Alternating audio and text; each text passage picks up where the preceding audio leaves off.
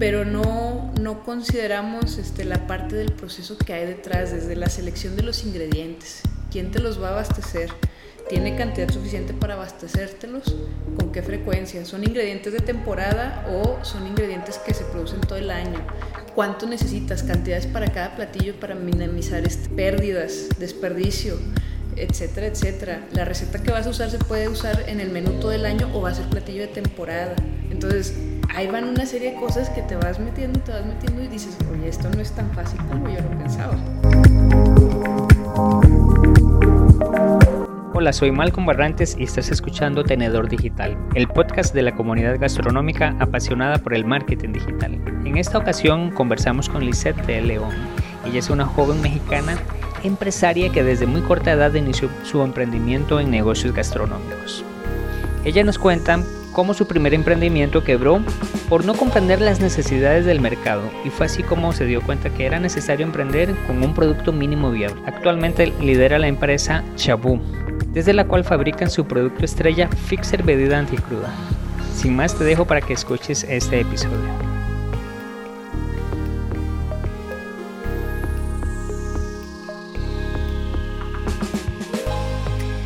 Hola Lisette, gracias por estar acá, gracias por ser parte de un episodio más de Tenedor Digital, el podcast de la comunidad gastronómica apasionada por el marketing digital. Y pues como te decía en una conversación previa, tú eres una gastromarketer. Tú eres una persona que ha emprendido en un negocio de alimentos o bebidas y que está dándole duro con el marketing digital a tu proyecto. Gracias por estar acá, bienvenida. No, pues muchas gracias por la invitación, Malcolm. La verdad, este, eh, como bien lo mencionas, este, poco a poco he ido descubriendo que sí, eh, de cierta forma me podría considerar gastromarketer. Este, y aparte en una industria muy bonita y muy versátil. Este, porque pues a quien no nos gusta comer, estar con amigos y beber. Exactamente, sí, definitivamente que eh, todo este ambiente lleva mucho más allá de solamente el compartir, o sea, es el compartir, es el, poder crear relaciones y poder compartirla, ¿verdad? Compartir todo eso bueno con lo que tiene la vida con personas queridas. Sí, así es, la verdad es este, pues una oportunidad muy, muy buena, porque aparte, pues nos nutrimos este, tanto de las relaciones y tanto de lo que consumimos, ¿no? Este, así es. Liz, Cuéntame un poco de ti. ¿Quién es Liz de León? Lisette de León. Claro que sí, mira, te platico. Este, yo arranco en el mundo del emprendimiento hace ocho años aproximadamente, cuando tenía 19. Actualmente tengo 27. Este, empecé con un proyecto de conservas en las que preparaba eh, nopales en escabeche. Ese fue mi primer este, proyecto, mi primer sueño. Eh, la verdad es que decido dejarlo todo. Ah, eh, trabajaba para una ferretera este, y decido dejarlo todo. Me lanzo a emprender este, en la industria de alimentos y bebidas sin verdaderamente saber nada. Yo nada más tenía la inquietud de hacer algo, de, de que yo no iba a estar este, trabajando para alguien más. Este, yo quería ser mi propia jefa, ¿no? Con, con esa ese sueño utópico que solemos tener todos los emprendedores de, hacer lo que, lo que queremos. Eh, arranco ahí para posteriormente darme cuenta después de medio año de estar trabajando, no es cierto, sí completamos el año. Después de un año trabajando arduamente este, en, ese, en ese proyecto nos dimos cuenta de que no teníamos eh, la capacidad para la escalabilidad que se requiere este, en una industria como lo es la industria de alimentos y bebidas ya este, hablando de las masas, ¿no? de, llegar al, al, mercado masivo. Entonces, este, por ahí decido abortar el proyecto, este, aparte que los costos no nos, no nos permitían competir, entonces decidimos abandonar el proyecto eh, con un montón de aprendizajes que eso me ayuda a introducirme al equipo de trabajo de un laboratorio veterinario que estaba fundando en ese momento quien era mi socio de, de, la empresa de, de, conservas y me invita a colaborar este, en el equipo de, desarrollo de negocio. Eh, Liz, antes de entrar a ese punto, quisiera, perdona que te interrumpa, pero es que acabas de decir algo que me llama la atención, o sea, ¿cómo te diste cuenta que ese proyecto no iba, o sea, que es lo que nos pasa a muchos emprendedores. Nos quedamos enamorados de ese primer proyecto y le damos y le damos, pero el proyecto no escala. ¿Cómo fue que te enteraste? ¿Qué fueron los indicadores que, que te hicieron decir, no, esto no va y aquí terminamos y empezamos otro proyecto? Claro que sí, mira, este, hice todo lo malo que no debe de hacer un emprendedor al momento de, empezar su negocio.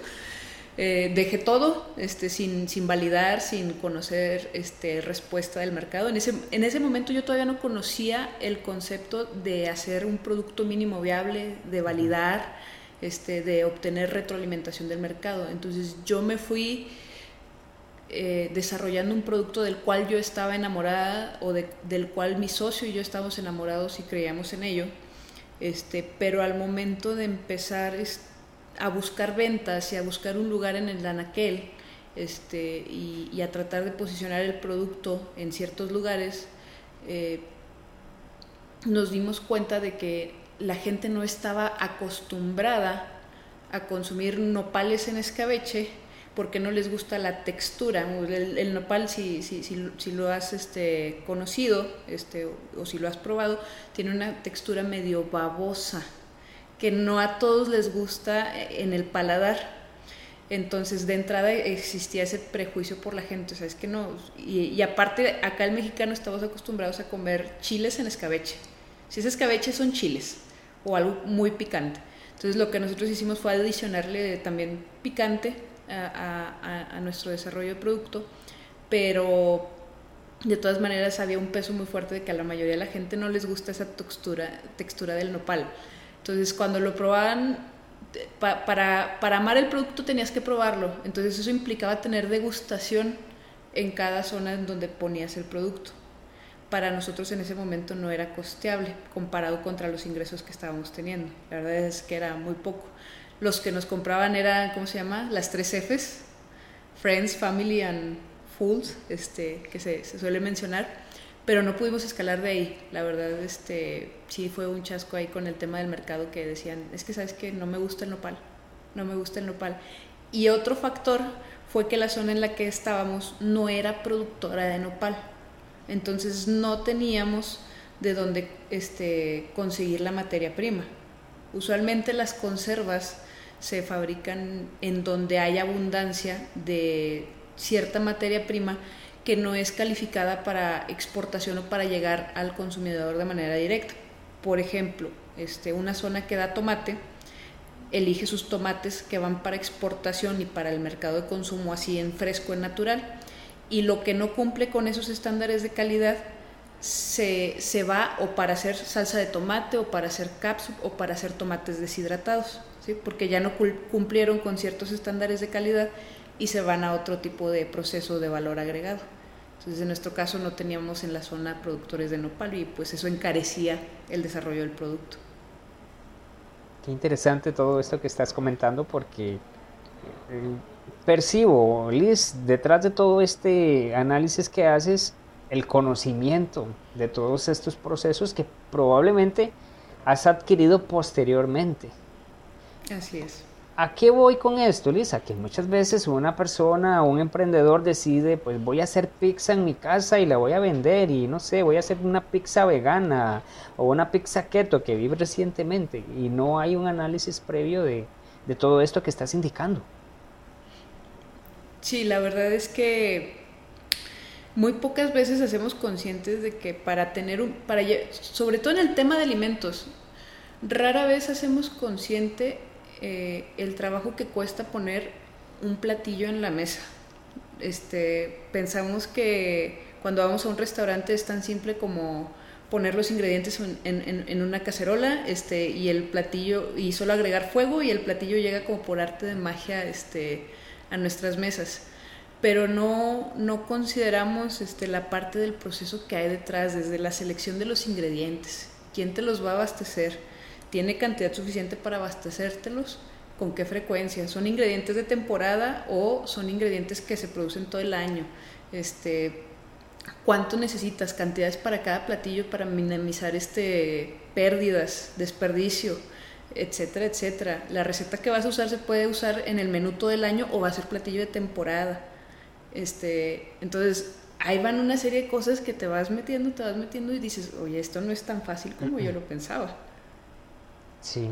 Liz, ¿dónde aprendiste esto? O sea, tú antes de desarrollar este proyecto, ¿ya tenías información de este tipo? ¿Tu socio, me comentabas que fue el que te ayudó o el que te conectó con el siguiente proyecto, tenía conocimiento? Cuéntame un poco de eso.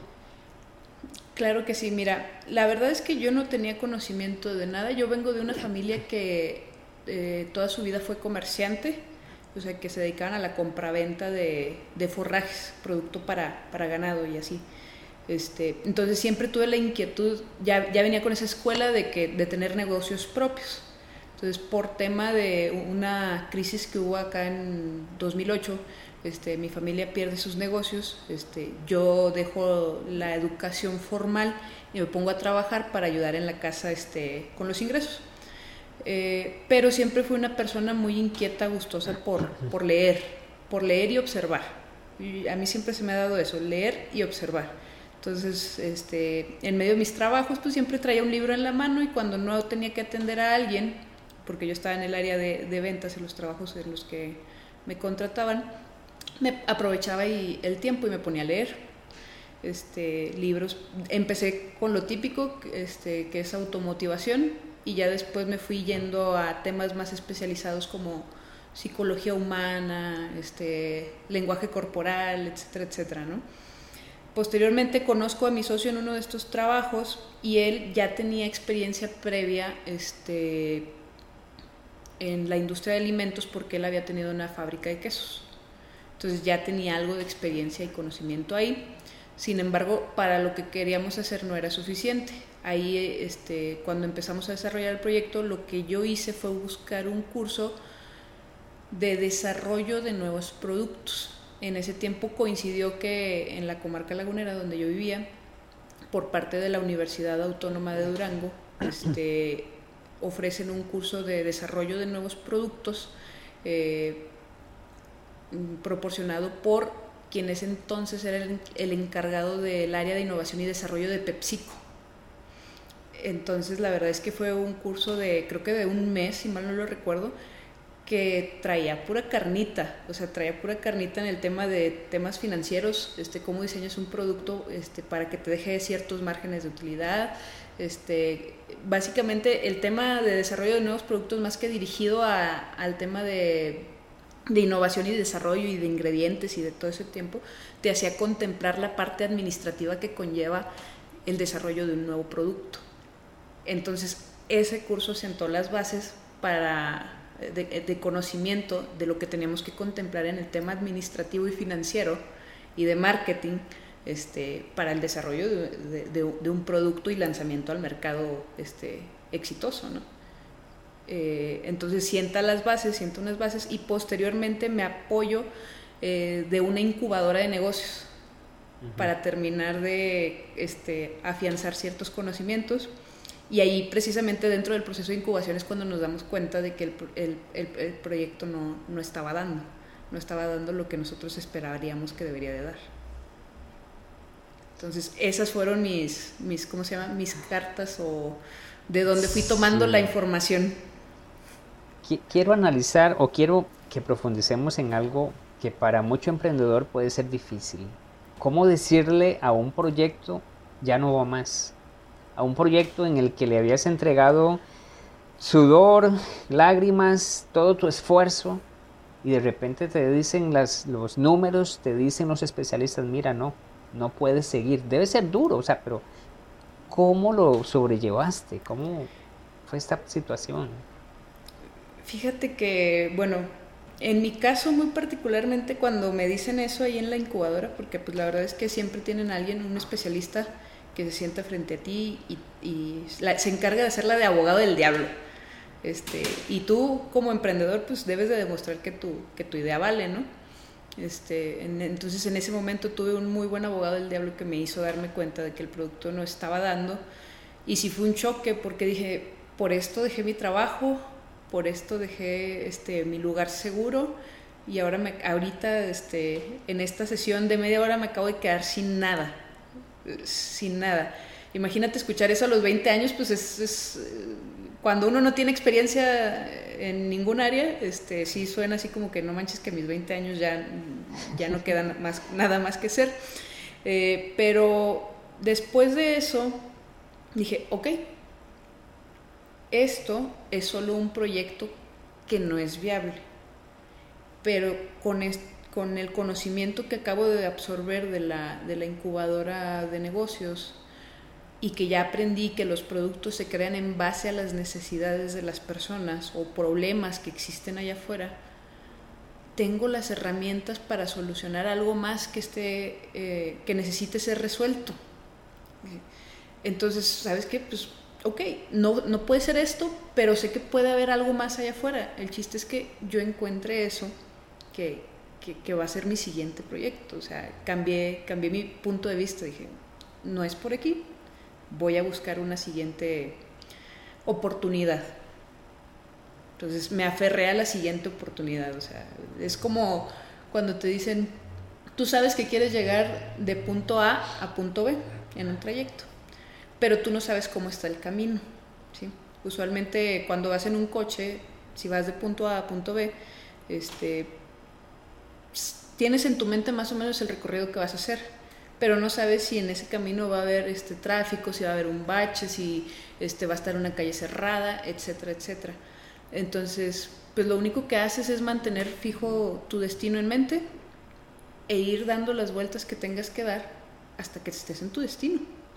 Y eso era algo que yo ya tenía muy claro, o sea, sabes que mi, idea es este emprender y, llegar a formar algo de lo que pueda vivir.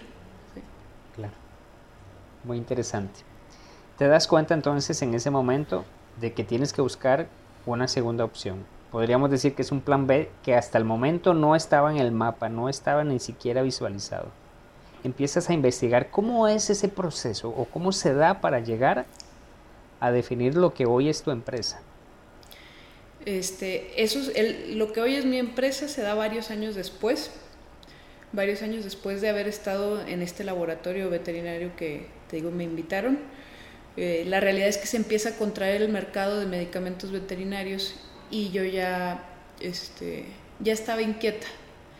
Este, en, todo este, en todos estos años no dejé de, asistir a congresos, de asistir este, a eventos como Startups Weekend, eh, Monterrey, eh, Foodtech Summit y eventos por el estilo que pudieran ayudar eh, aumentar mi creatividad, a aumentar este, mis contactos, mis conocimientos y a satisfacer mis inquietudes para poco a poco ir armando o, o, cómo se va gestando una idea.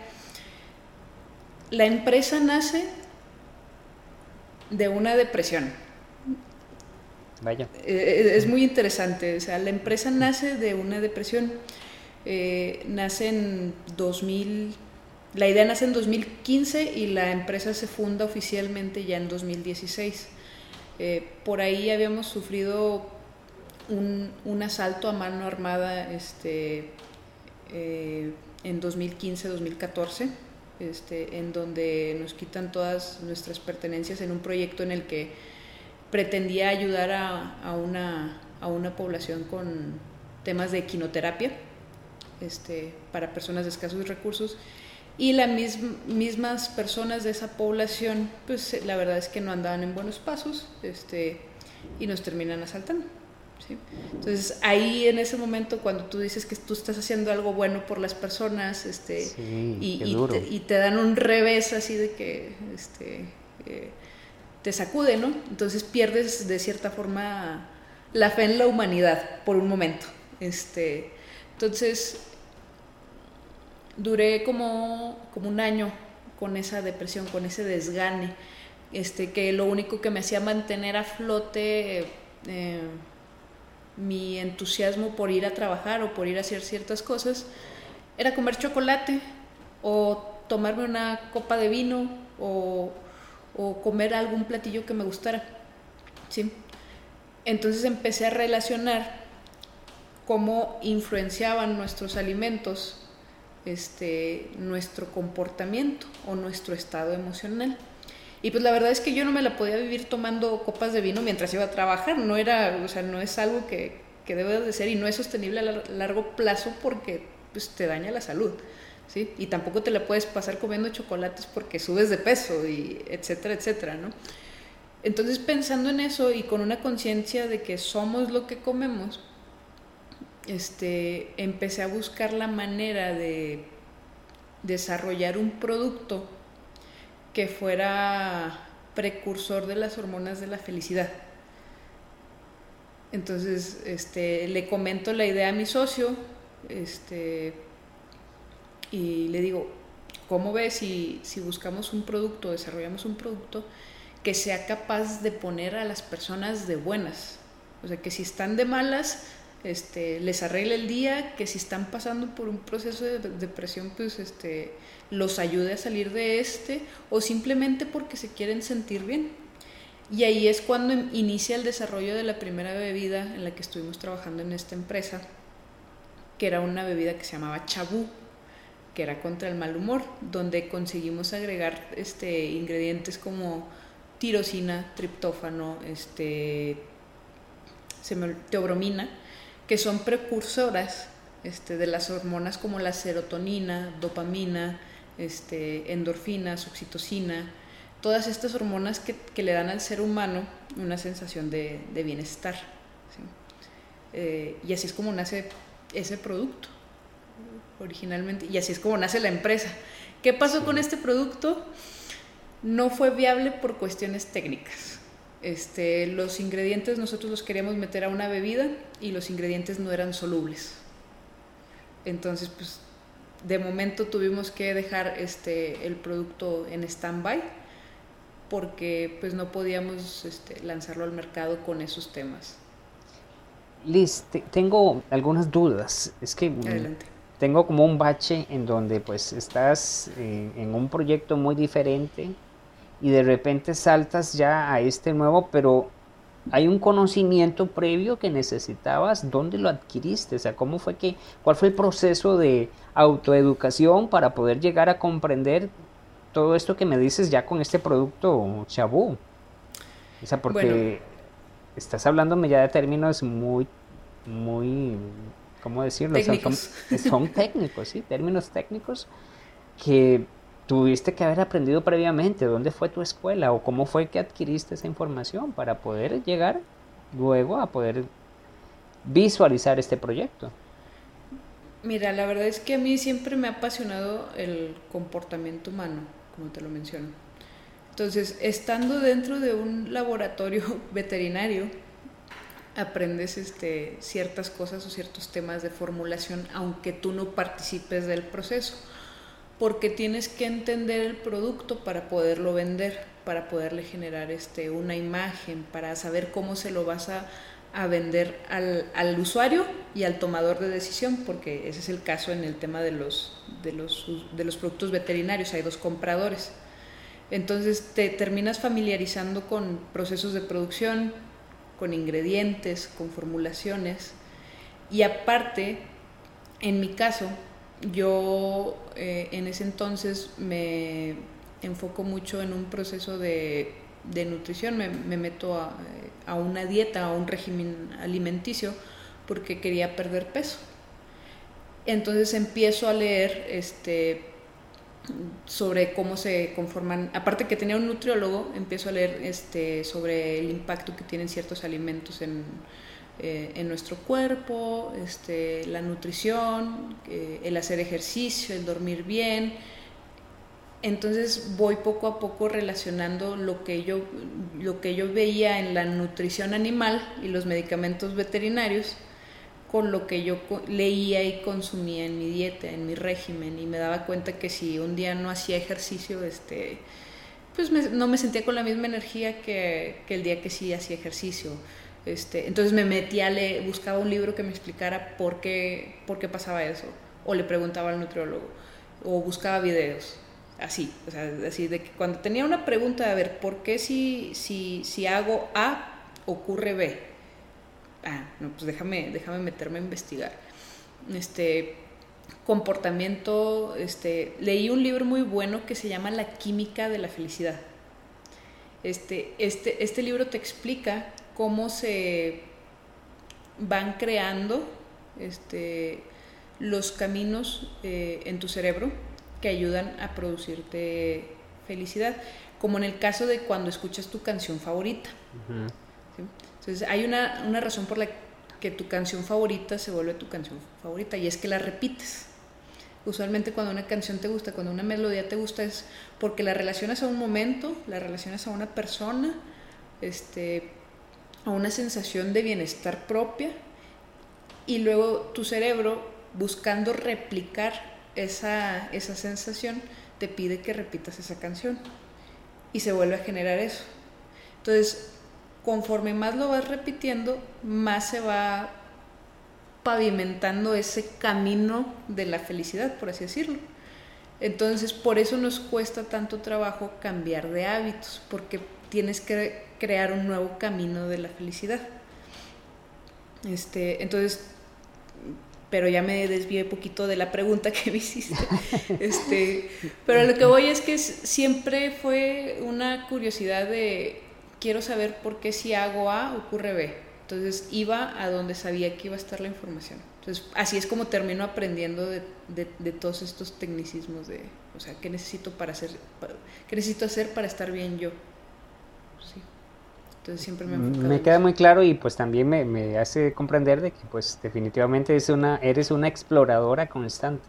Estás buscando la información y pues eh, no te quedas con el simple hecho de pues hacerte la consulta, sino que simplemente, además accionas y buscas una respuesta. Eso me agrada mucho y creo que eh, es parte de todo este proceso que has estado comentando y viviendo. No, y la verdad es que yo creo que es una cualidad deseada eh, en, todo, en toda la persona que, sea, que se considera emprendedor. Porque en medio del camino te vas a encontrar con muchas cosas que muy probablemente tú o tu socio o quien te esté ayudando, tus colaboradores no van a tener la respuesta. Y no se pueden detener por no tener la respuesta. Tienen que buscar la manera de conseguirla. Y si no existe respuesta, tienen que encontrarla. ¿Sí? Entonces, este, yo creo que es una cualidad este, muy buena para alguien que quiere estar en este, en este medio.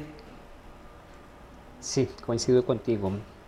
Liz, ok, desarrollas o analizan la posibilidad de tener este producto Shabu,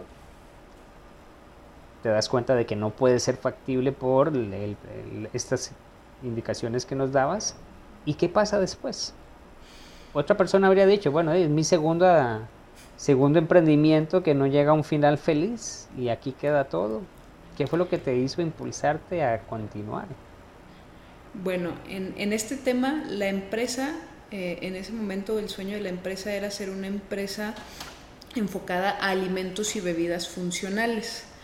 Un alimento o una bebida funcional es la que provoca este, un beneficio en su consumidor, un beneficio muy específico. Como el café podría ser una bebida funcional, porque su funcionalidad es despertarte. En el caso de, de Chabú, su funcionalidad era ponerte de buenas. Pensando en esto y después de una experiencia este, con una intoxicación eh, por alcohol, este, porque nos eh, adulteraron unas bebidas en una fiesta, pasé una cruda de una semana. Así, malestares de una resaca por una semana. El tema es que yo esa semana tenía, sí. terrible, me andaba muriendo. mi peor dolor de cabeza que he tenido en la historia, este, temblores, este, náuseas, sin poder comer nada durante tres días. Este, y el problema de esto es que yo esa semana tenía juntas y reuniones que no podía este, postergar. ¿Sí? Entonces así con todo y mi malestar y la intoxicación y, todo tuve que atenderlas. Entonces, en medio de esto, nace la idea de que, oye, pues a mí lo que me pasó fue algo, un, extremo, ¿no? Me, intoxiqué por algo, por, porque adulteraron mi bebida. Pero imagínate a las personas que cada fin de semana pasan por esta sensación y no les importa pasar por esta sensación porque pues les encanta la fiesta, ¿no? O las personas que salen a tomar un jueves y todavía tienen que trabajar un viernes y amanecen sintiéndose muy mal de entrada la pérdida para las empresas que reciben a sus, a sus em, este, colaboradores este, en estado eh, de resaca, este, y por otro lado, pues el malestar de la persona, ¿cómo lidias con eso? ¿no? Entonces nace la idea de que, ¿qué tal si existiera algo para ayudarnos a lidiar con estos malestares de la, de, de la resaca? ¿Por qué, ¿Por qué solo existen remedios parciales?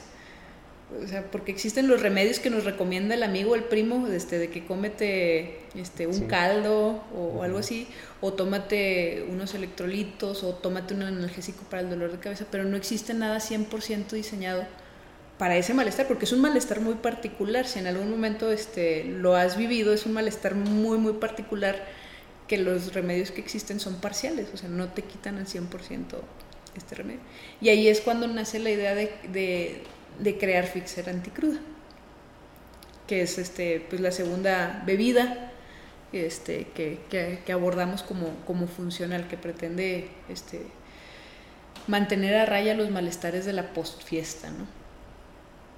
Entonces, pues fue de una experiencia propia, perdón. Sí, qué interesante. Bueno, a partir de esa idea, ¿cuál es el proceso que desarrollas? ¿Ya tenías el conocimiento para poder empezar a... Me hablabas ahora de un producto mínimo viable. ¿Cómo fue que empiezas a desarrollar eso? Este tema me interesa mucho porque muchos emprendedores no conocen eh, lo que significa y me gustaría también como conocer el proceso práctico que tú desarrollaste para validar este, este nuevo emprendimiento, el de Fixer Bebida Anticruda. Sí, mira, te platico un poco de cuál fue nuestro proceso.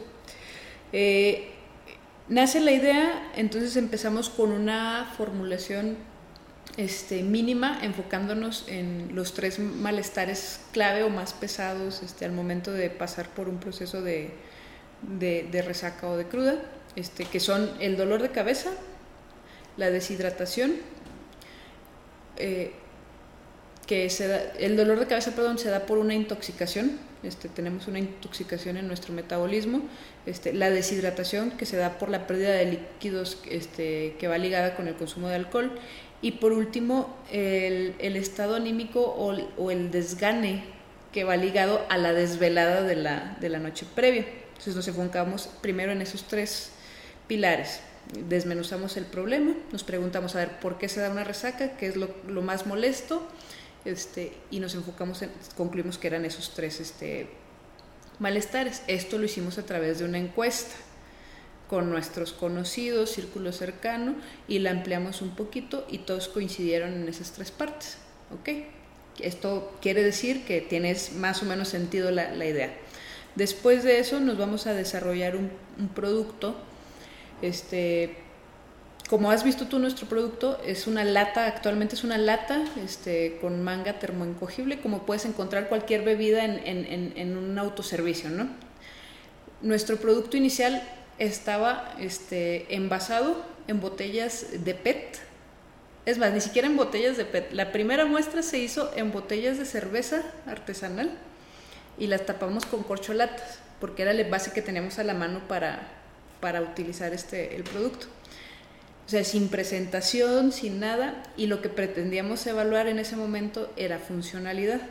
Entonces hicimos unas muestras de, unas 10 muestras, este, cinco personas de aquí, este, de los conocidos, incluso mi socio y yo probamos esas muestras. Este, la tarea fue, ocasionate una resaca y mañana te bebes este, la bebida este, y a ver si funciona.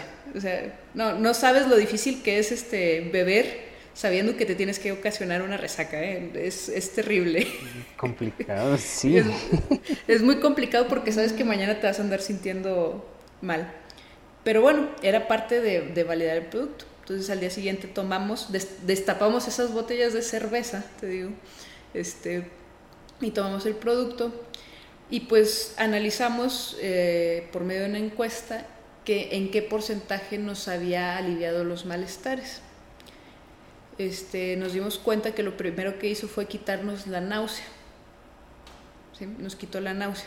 Entonces, pero no nos quitó el dolor de cabeza y no nos quitó este y no recuperamos los líquidos suficientes. Entonces lo que hicimos, la siguiente fase fue, ok, ya cubrimos uno de los malestares, vámonos por los otros dos. Se vuelven a hacer ajustes en la formulación y ahora sí envasamos en botellas de PET, en botellas de plástico.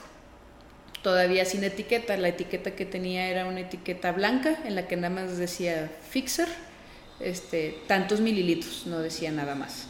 Ahí escalamos la prueba, hablamos con más conocidos y eh, amigos de amigos, este, les dijimos lo que se pretendía hacer.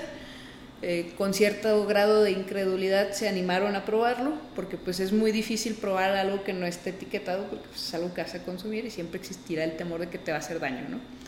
Este, eh, ahí solucionamos el segundo malestar y la rehidratación nuestra parte más difícil fue el dolor de cabeza. Igual, les dábamos las muestras el fin de semana, ellos consumían alcohol, al día siguiente la probaban, este, nos contestaban una encuesta, nos decían en qué porcentaje este, les había resuelto eh, la cruda y nos regresamos a trabajar al laboratorio. Ok, ya logramos estas dos partes. Entonces la siguiente muestra este, ya fue en lata conseguimos una cerradora manual. Muchos creerían que para hacer un producto como este tienes que conseguirte equipos muy grandes.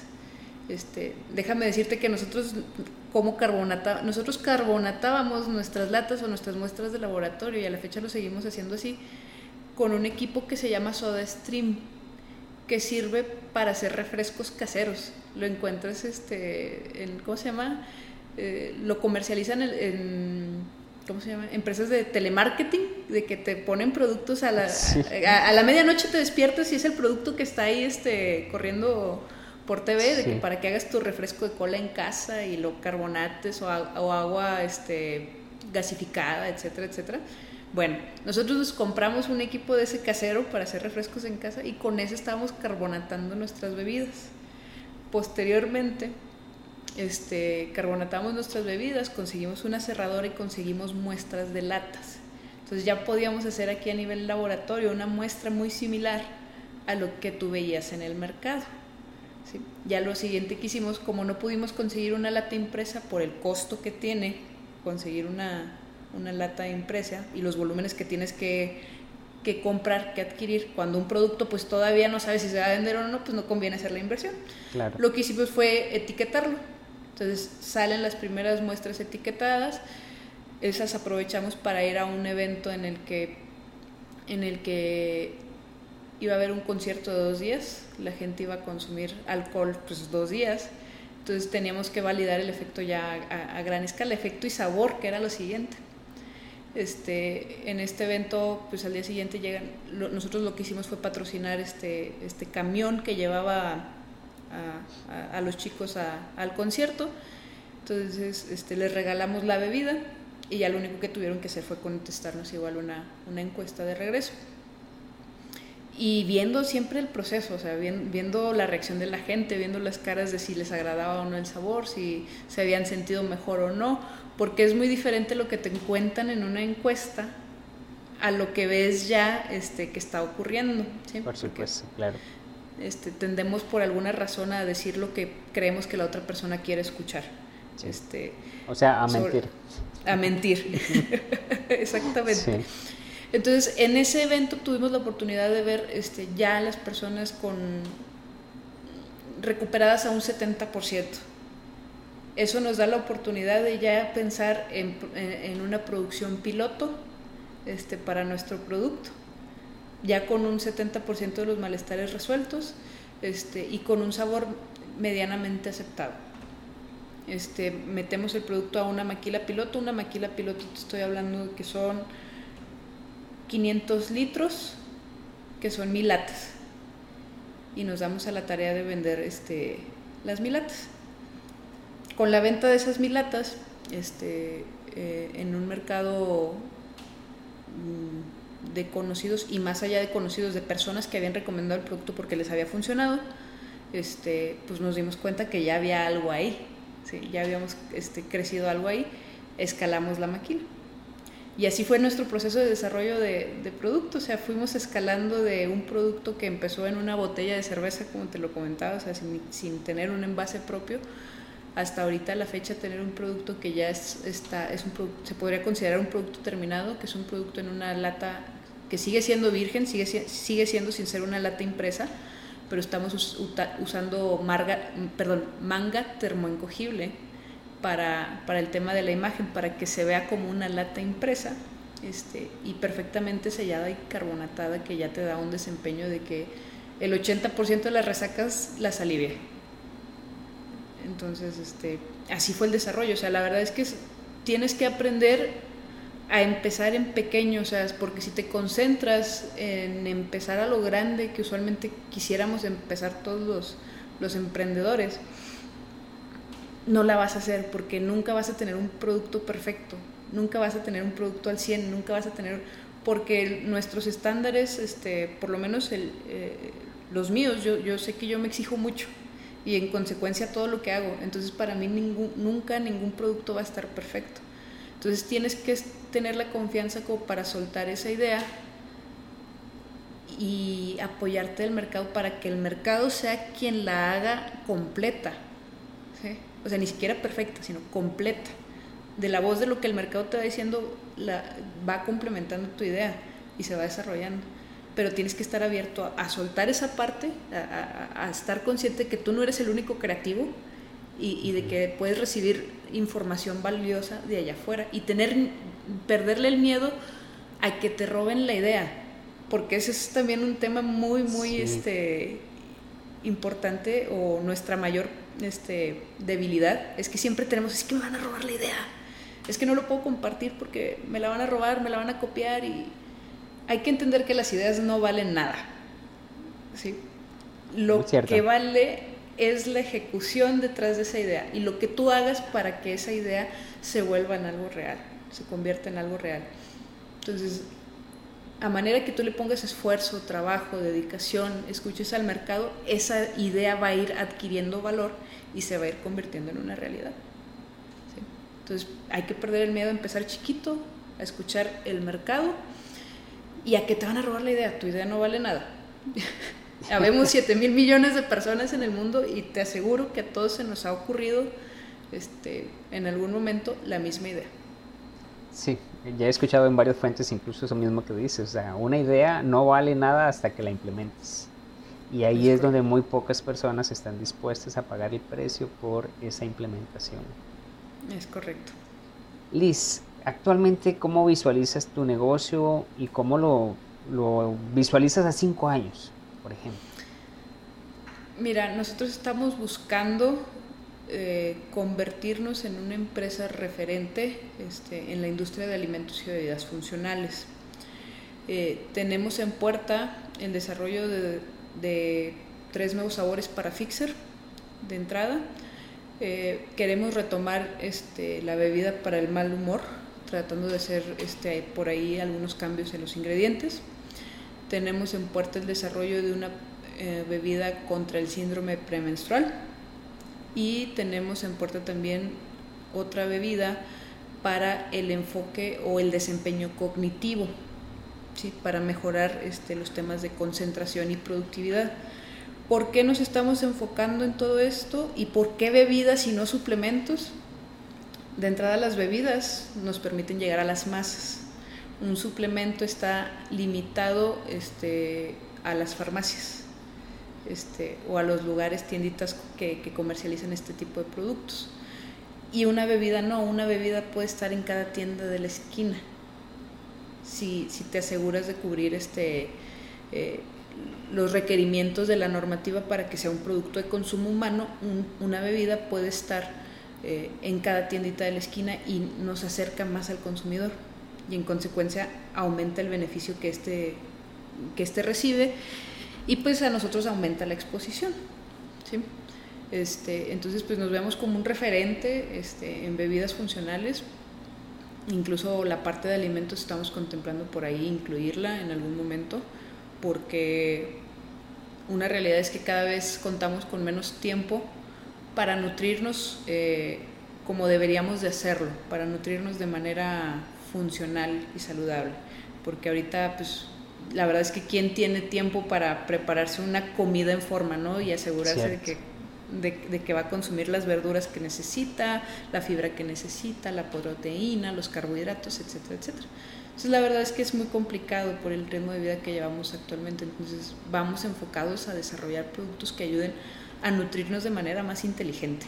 Y, y no solo nuestro cuerpo, sino también este, el cerebro, porque la mayoría, eh, en el futuro, la mayor parte del desgaste no va a ser físico, sino va a ser mental y emocional. Entonces vamos con esa visión, vamos a nutrir, este, vamos a enfocarnos a nutrir el cerebro y, este, y en consecuencia las emociones. Liz, una pregunta que he querido hacerte desde el inicio.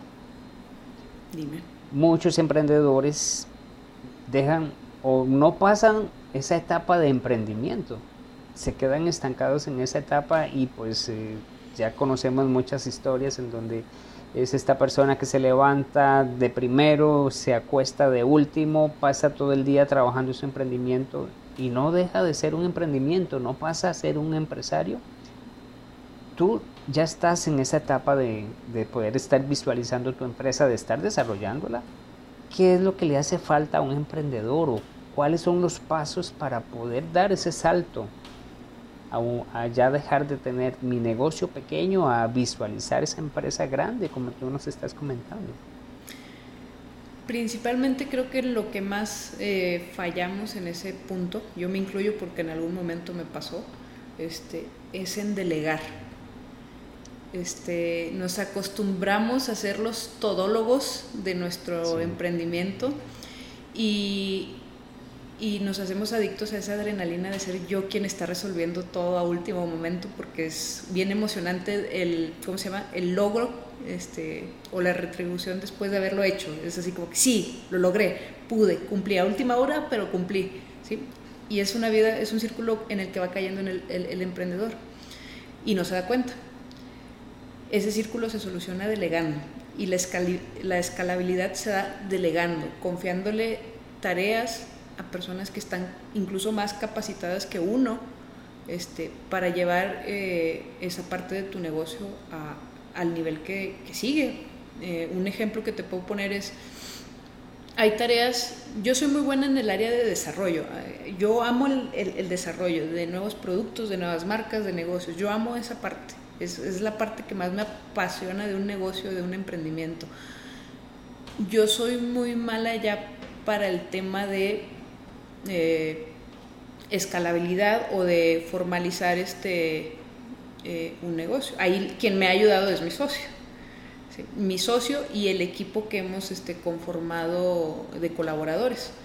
Eh, porque ha ido entrando, por decir, una, una persona que me ayuda con, el, con la parte de sistematización de las ventas. A ver, ¿cómo le hago para sistematizar las ventas? Para, para saber este, en qué momento un cliente ya está bajo de inventario y le tengo que mandar al vendedor para que vaya y lo surta, este, en qué momento, eh, cuál fue la última visita que se le hizo a un cliente, eh, cuáles son los comentarios de ese cliente en relación al producto, eh, etcétera, etcétera. Entonces, la verdad es que, soy sincera, yo, yo perdía de foco esas partes porque a mí me encanta estar en el área de desarrollo, este, viendo cómo va evolucionando el producto, etcétera.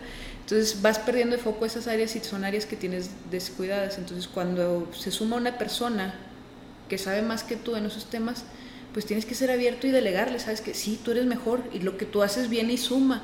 Y, y yo quiero que tú crezcas y crezcas y me ayudes a crecer y crezcas conmigo. Entonces encárgate de eso completamente y ya lo único que hacemos es revisar de la mano si es por esa dirección por donde queremos ir o, si hay que hacer ajustes en, la dirección, pero la clave está en delegar. esa es la clave. En medida que uno aprende a delegar y sobre todo a capacitar a las personas que, a las cuales uno va a delegar este, las tareas, eh, eh, en, esa, en esa medida se va dando el crecimiento. Muy interesante. Eh, Liz, para ir cerrando, ¿Qué papel ha jugado el marketing digital en tu empresa? Wow, pues déjame decirte que también ahí hemos tenido un montón de aprendizajes. Este, tú y yo nos conocimos por ahí por el foro de, Aprendamos Marketing de, Rubén. Fíjate que yo al inicio de este proyecto yo era una persona muy, mm, desapegada hasta cierto punto de esa área. Este, se, sabía los conceptos básicos, sabía una estrategia, cómo conformarla, pero no me metí al tema de la ejecución. Regresando del foro de, de, Rubén Gallardo, este, decido eh, empezarme a involucrar más y me doy cuenta de que, que de la agencia de la que me estaba apoyando no conocía estos términos no conocía sobre marketing digital, no sabía cómo hacer una campaña, cómo armar un embudo de ventas. Entonces, este, pues dije, no, pues con razón no estamos avanzando como, como deberíamos de, de, avanzar, ¿no? ¿Qué hago? Este, de la mano eh, de un colaborador eh, y yo empezamos a, a, a, darles instrucciones más este, uno a uno a la agencia este, incluso, como te digo, nosotros somos de delegar. Entonces, nosotros le enseñábamos a la agencia qué era lo que tenía que hacer. Y si así ellos decidían replicarlo con sus clientes, pues yo no tengo ningún problema. Se trata de crear valor para, para ambas partes, porque ellos están haciendo un trabajo para mí y necesito que ese trabajo sea el mejor posible. Entonces, de la mano de, de este colaborador y yo empezamos a hacer experimentos con los anuncios, eh, experimentos incluso con una segmentación y ahí descubrimos, para lo que me ha ayudado el marketing digital precisamente, es para descubrir este, quién verdaderamente es mi segmento, quién está, porque nosotros asumíamos que nuestro segmento estaba de 20 a 54 años y resulta que no, que nuestro segmento está de 30 a 54 años, que a los veinteañeros ni siquiera les pasa por la cabeza este, consumir un producto anticruda porque no les da la cruda igual de fuerte que alguien en los 30. Alguien en los 30 es más dependiente de una solución como esta. Entonces ahí aprendimos eso. Eh, ya tenemos la capacidad de, de, decirle a nuestros consumidores, tú puedes encontrar eh, Fixer en este punto de venta cerca de ti. Ya estamos empezando a crear una comunicación uno a uno con el consumidor. Ya tenemos consumidores que nos dicen, este, sabes que en esta tienda no lo encontré, tuve que irme dos tiendas más adelante y ya nada más tenían una lata. Entonces ya tenemos ahí este, una relación con el consumidor de que ellos mismos nos, nos dicen, oye, estás creando, creando una comunidad que es algo valiosísimo. Valiosísimo y que para una marca de un producto que se podría llamar masivo es muy difícil crear, es muy difícil crear una relación este, porque los consumidores no suelen decir, ay, déjame hago este eh, compa de, Coca-Cola, ¿no? Porque pues, me, va, me va a responder con esta atención. Entonces, a raíz de que nos empezamos a involucrar más dentro del proceso del marketing digital, fuimos desarrollando estos mecanismos en donde eh, estamos abiertos a recibir comentarios tanto positivos como negativos de nuestra bebida, porque eso nos ayuda a crecer. Este, estamos muy al pendiente del feedback, eh, estamos muy al pendiente de eh, cuando un consumidor dice, ¿sabes qué? Es que aquí no había producto, mandamos a los vendedores. Y nos ayudó también, curiosamente, a desarrollar una campaña que nosotros le llamamos 360. Si bien todo apunta para lo digital o lo digital es más fácil de medir, este, y, y, sabes que si le invertiste un peso, ese peso a, dónde se fue exactamente y si te generó ganancias o no. Nuestro producto, al ser un producto de las masas, requiere de ayudas como radio y televisión, sobre todo para quien pone el producto en la tienda, estamos hablando del tendero, el que compra el producto para tenerlo este, ¿Por qué? Porque en el caso de México el tendero usualmente este, suele ser una persona de arriba de 50 años este, que, no, que no ve ni Facebook, que no ve Instagram, que no ve Twitter y que muy apenas usa WhatsApp para comunicarse con, con sus cercanos. ¿no?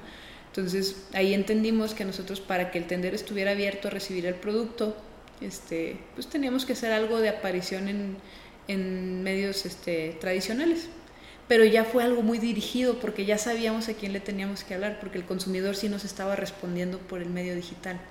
¿sí? Entonces, hasta para eso te sirve tener tu campaña en, en, medios digitales, o sea, porque te va diciendo a qué parte de la cadena tienes que comunicarte con por cuál o tal medio, ¿no?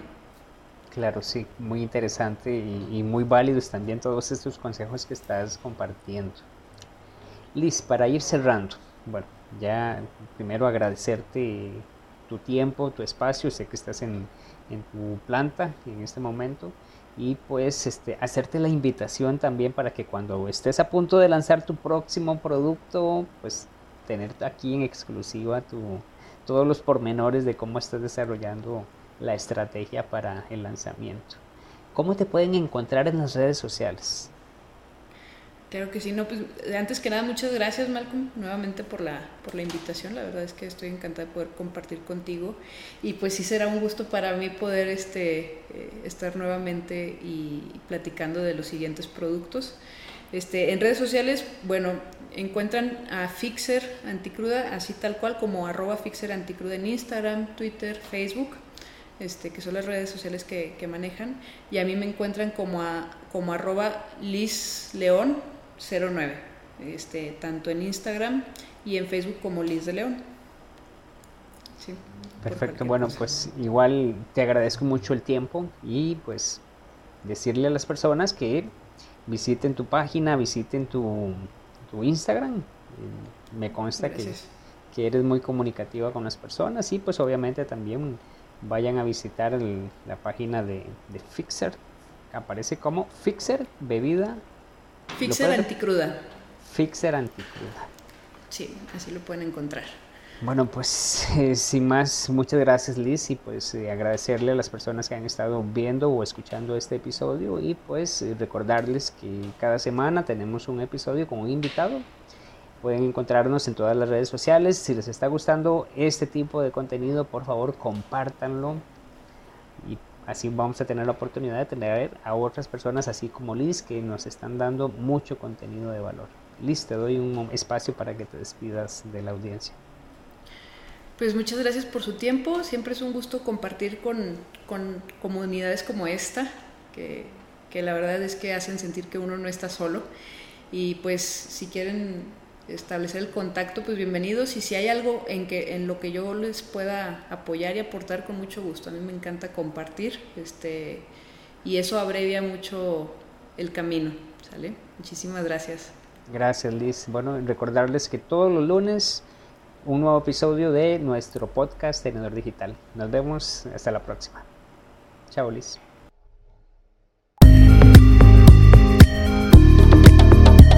Gracias por haber escuchado todo el episodio. Te recuerdo que en la descripción de este episodio puedes encontrar todos los enlaces que ha nombrado Lisette.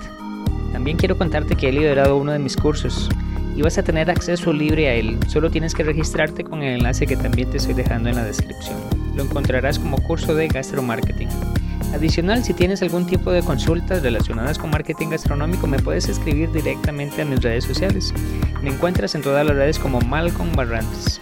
Y para finalizar, si este contenido te ha parecido de valor, por favor compártelo en tus historias de Instagram y etiquétame como Malcolm Barrantes. Si estás en Apple Podcast, te pido que me dejes una valoración y sin más, nos escuchamos la próxima semana.